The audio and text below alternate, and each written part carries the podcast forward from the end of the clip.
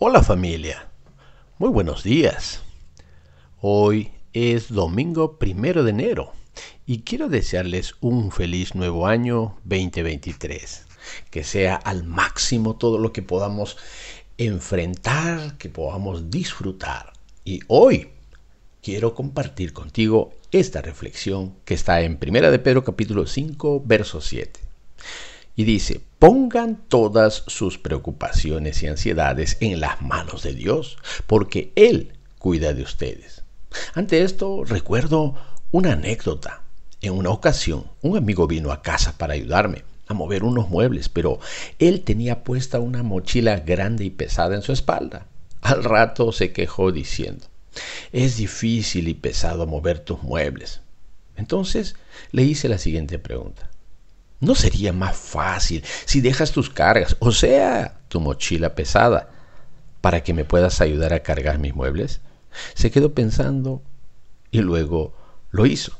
Al final dijo, tenías mucha razón.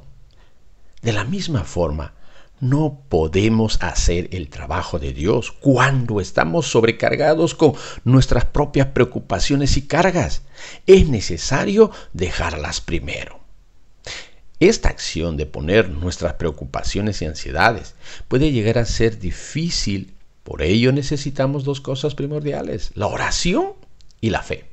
Al conversar con Él podemos decirle nuestras preocupaciones y también pedirle su ayuda, mientras que la fe cree que Dios lo hará con seguridad. Pues la oración sería como una carta con el problema y la aflicción de nuestro corazón ante Dios. Mientras que la fe declara, yo creo que Dios cuida de mí y me sacará de esta angustia, por ello veré su gloria. Por lo tanto, pongamos sobre Él nuestras cargas y cojamos la carga del Señor que es más ligera y podremos ayudar a otras personas.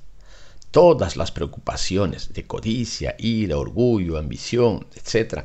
y otras más deben ser echadas al aire para estar libres y experimentaremos el cuidado de Dios como Padre en nuestras vidas. Así que empecemos este nuevo año con mucha expectativa de poder mostrar el amor de Dios a nuestros semejantes que lo necesitan. Seamos un instrumento en sus manos. Estamos en el día primero de este 2023. Que Dios te bendiga. Gracias por escuchar Notas del Corazón. Recuerda visitarnos en faregrey.com.